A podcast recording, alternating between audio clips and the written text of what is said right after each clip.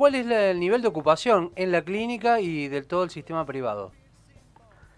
Mira, el, el nivel de ocupación ya viene siendo el, el 100% hace 20 días. Eh, eh, no, no, por ejemplo, a ver, eh, cómo está funcionando es que hay, yo te digo, la clínica, por ejemplo, tiene 54, 55 pacientes internados todos los días y, eso incluye tener cuatro o cinco pacientes que están en la guardia, en, las camas de guardia y están esperando que se desocupe una cama arriba y donde están las habitaciones y ahí lo llevan a medida que se van desocupando, que se van dando de alta, porque todos los días se da con alta, y bueno, a medida que se va dando en alta, se, se va pasando paciente para arriba, pero estamos trabajando al 100% hace rato ya.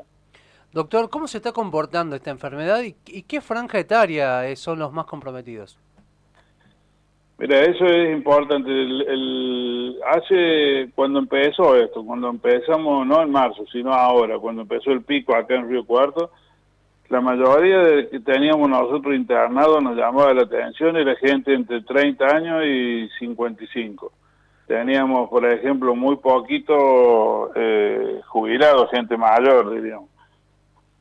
10, 12. Ahora tenemos 38, casi 40 pacientes de, de mayores de 65 años. Y lo cual ha, cambiado mucho porque al, principio teníamos un poco pacientes eh, que, estaban en respirador y ahora tenemos siete u ocho pacientes en respirador y, y la estadía de los pacientes se ha prolongado también porque ya empezamos a tener pacientes crónicos que tienen alguna secuela pulmonar que todavía no los podemos dar de, alta pero pero que hace más de 20 días que están internados y, bueno, y, lo que estamos notando es que la gente está consultando tarde. Eh, la mayoría de los pacientes que están en ventilados eh, o en respirador es gente que viene por la guardia después de, de 8 o 9 días de estar en la casa o de estar eh, medicándose solo mucho que no han ido al médico, que no, tienen un control y entonces cuando entran, entran en una situación muy delicada, muy grave, donde ya los medicamentos no tienen la, la misma respuesta que antes, entonces muchos de esos necesitan el respirador. Y, eso complica todo, complica el sistema y complica el, la calidad de vida de la gente para después y la sobrevida también, ¿no? Doctor, ¿cómo le va? Buenos días. Eh, me parece importante eh, detenernos un segundito en esto, en la importancia de eh, consultar en cuanto aparecen los síntomas. Pero como son síntomas que se confunden con otras patologías, ya sé que se ha dicho muchísimo, pero frente a esto que usted está planteando, que la gente consulta tarde y esto complica mucho la situación, propia y de todos. ¿En qué situación hay que consultar sí o sí? ¿Dónde no hay que quedarse?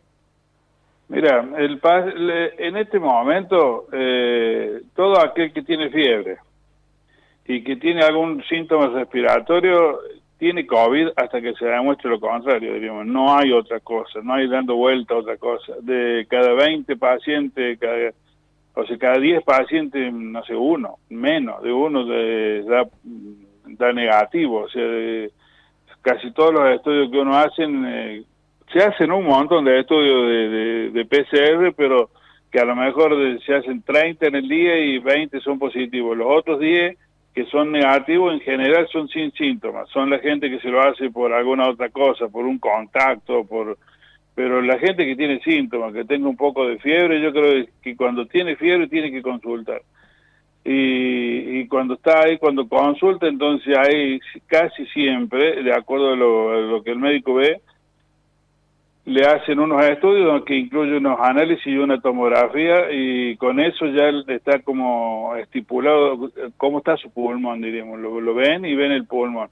Y, a partir de ahí empieza una medicación y un control, donde aunque sea por teléfono, después lo van controlando.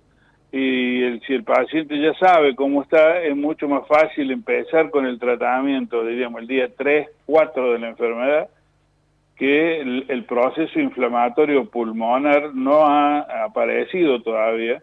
Entonces uno empieza con el tratamiento ahí y disminuye eh, el tamaño, diríamos, hasta dónde va a llegar ese proceso pulmonar. Y si uno lo tiene que internar porque el paciente empieza... Eh, eh, empieza bastante, que tiene los análisis que le dan, que tiene mucha inflamación, lo interna rápido y la respuesta al tratamiento es mucho mejor. Miren, yo te doy un ejemplo. Nosotros internamos pacientes que son tanto jóvenes como más viejos, pero los internamos el primer, el, van y consultan, por ejemplo, hoy, y le hacemos los análisis y tienen un marcador inflamatorio muy importante. Entonces uno, y una respuesta de la, de la, de la tomografía también importante. Entonces uno lo interna y empieza con el tratamiento y a los 4 o 5 días el paciente está muy bien. Es probable que después tenga que quedarse unos 7, 10, 8, hasta 10 días internado. Pero, pero e, eso es para evitar el pico de la inflamación pulmonar, que en este caso es lo más grave de todo.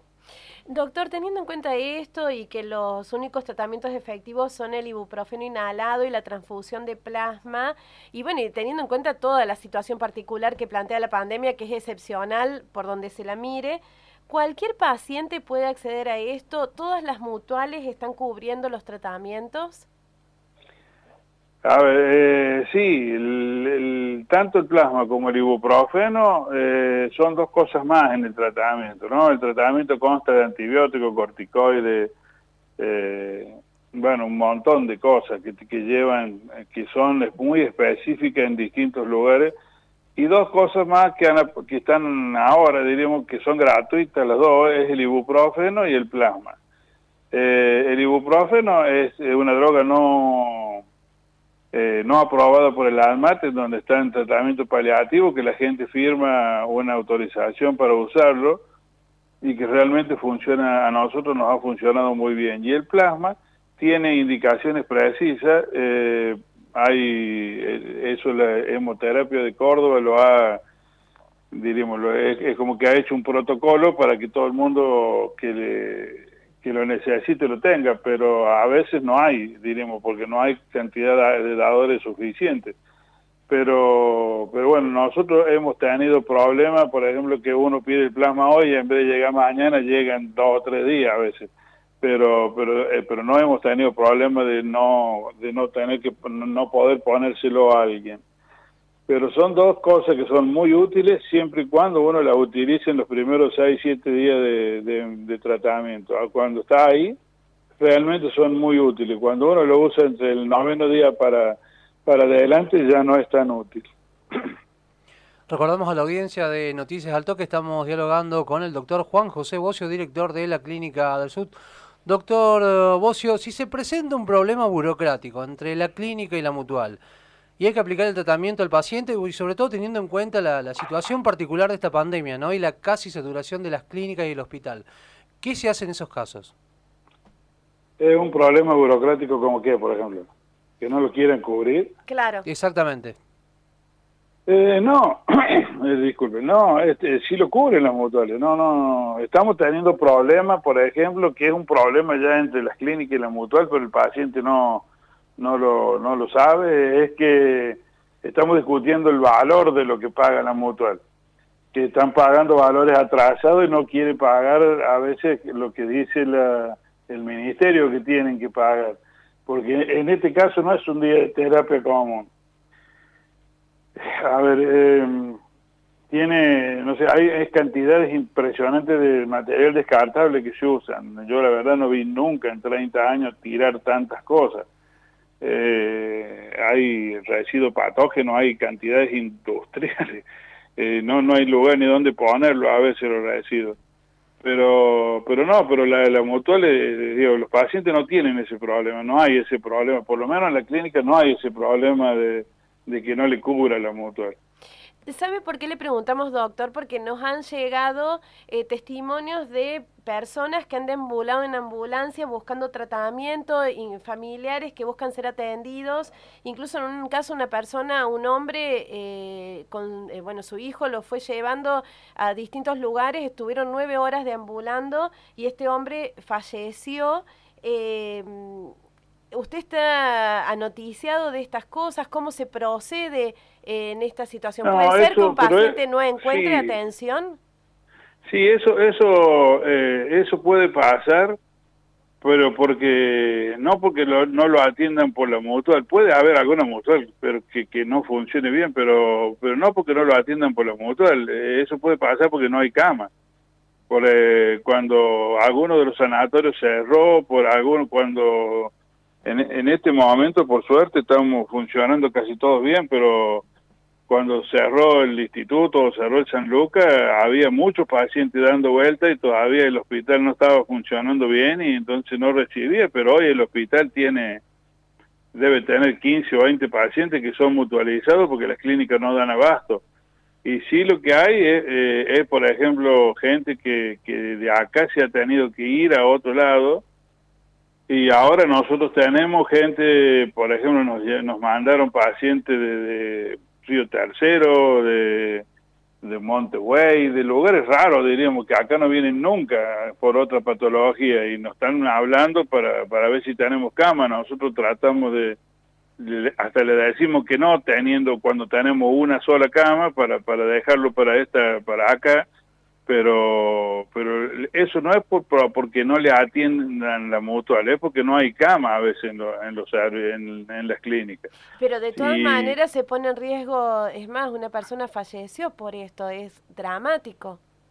Sí, sí, así es, sí, es, es, terrible, pero cuando no hay cama no, no hay dónde ponerlo. Nosotros los otros días recibimos un paciente que venía con código rojo, y, no teníamos no teníamos el código rojo es cuando eh, alguien lo, lo deriva que porque el paciente está extremadamente grave. Y, había ido no eh, porque tienen hay mutuales que se atienden en distintos lugares y exclusivamente en esos lugares entonces el paciente correspondía a otro lugar.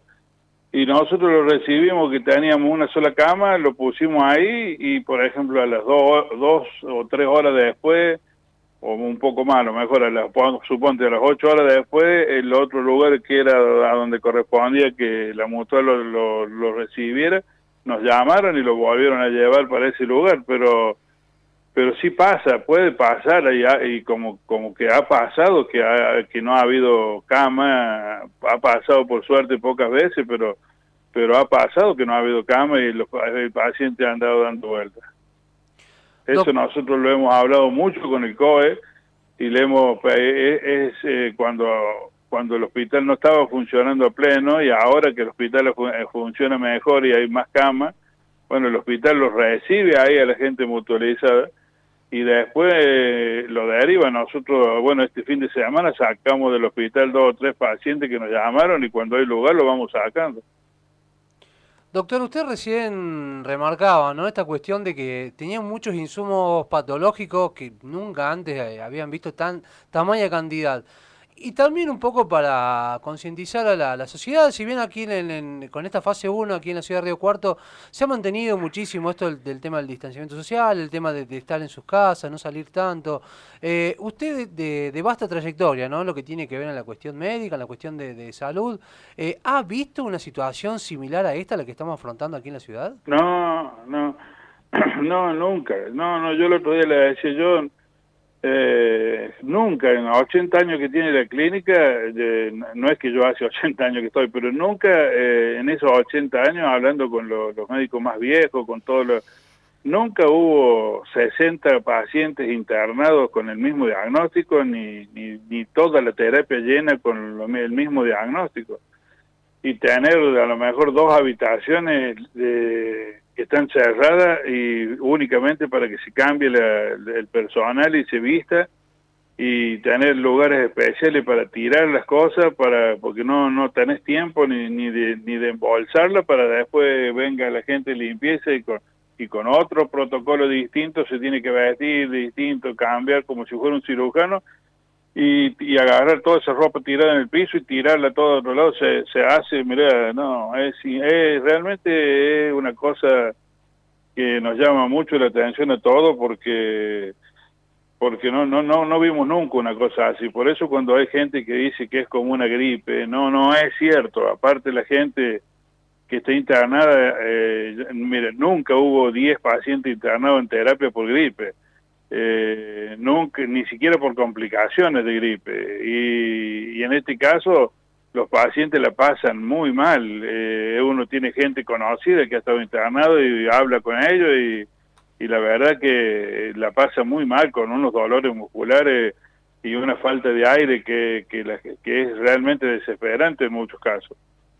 Doctor, la Clínica del Sud se ha equipado con tecnología para hacer testeos que brinden resultados en menor tiempo, hacerlos acá en Río Cuarto, creo que se da el resultado en 24, o sea, en el mismo día, 24 horas, y eh, se pueden hacer mayor cantidad de testeos por día, según tenemos entendido. ¿De qué se trata esto y cuál es la importancia de contar con esto? Bueno, mira, nosotros lo que hemos hecho, eh, a ver, los testeos, el, el, se puede hacer de tres formas. Una, que es que un hisopado nuevo que hay, que es realmente muy rápido, que se hace en 20 minutos y que es como si fuera un test rápido, que no es muy específico, no es de, de, la, de la calidad del otro test, pero ayuda mucho en las urgencias.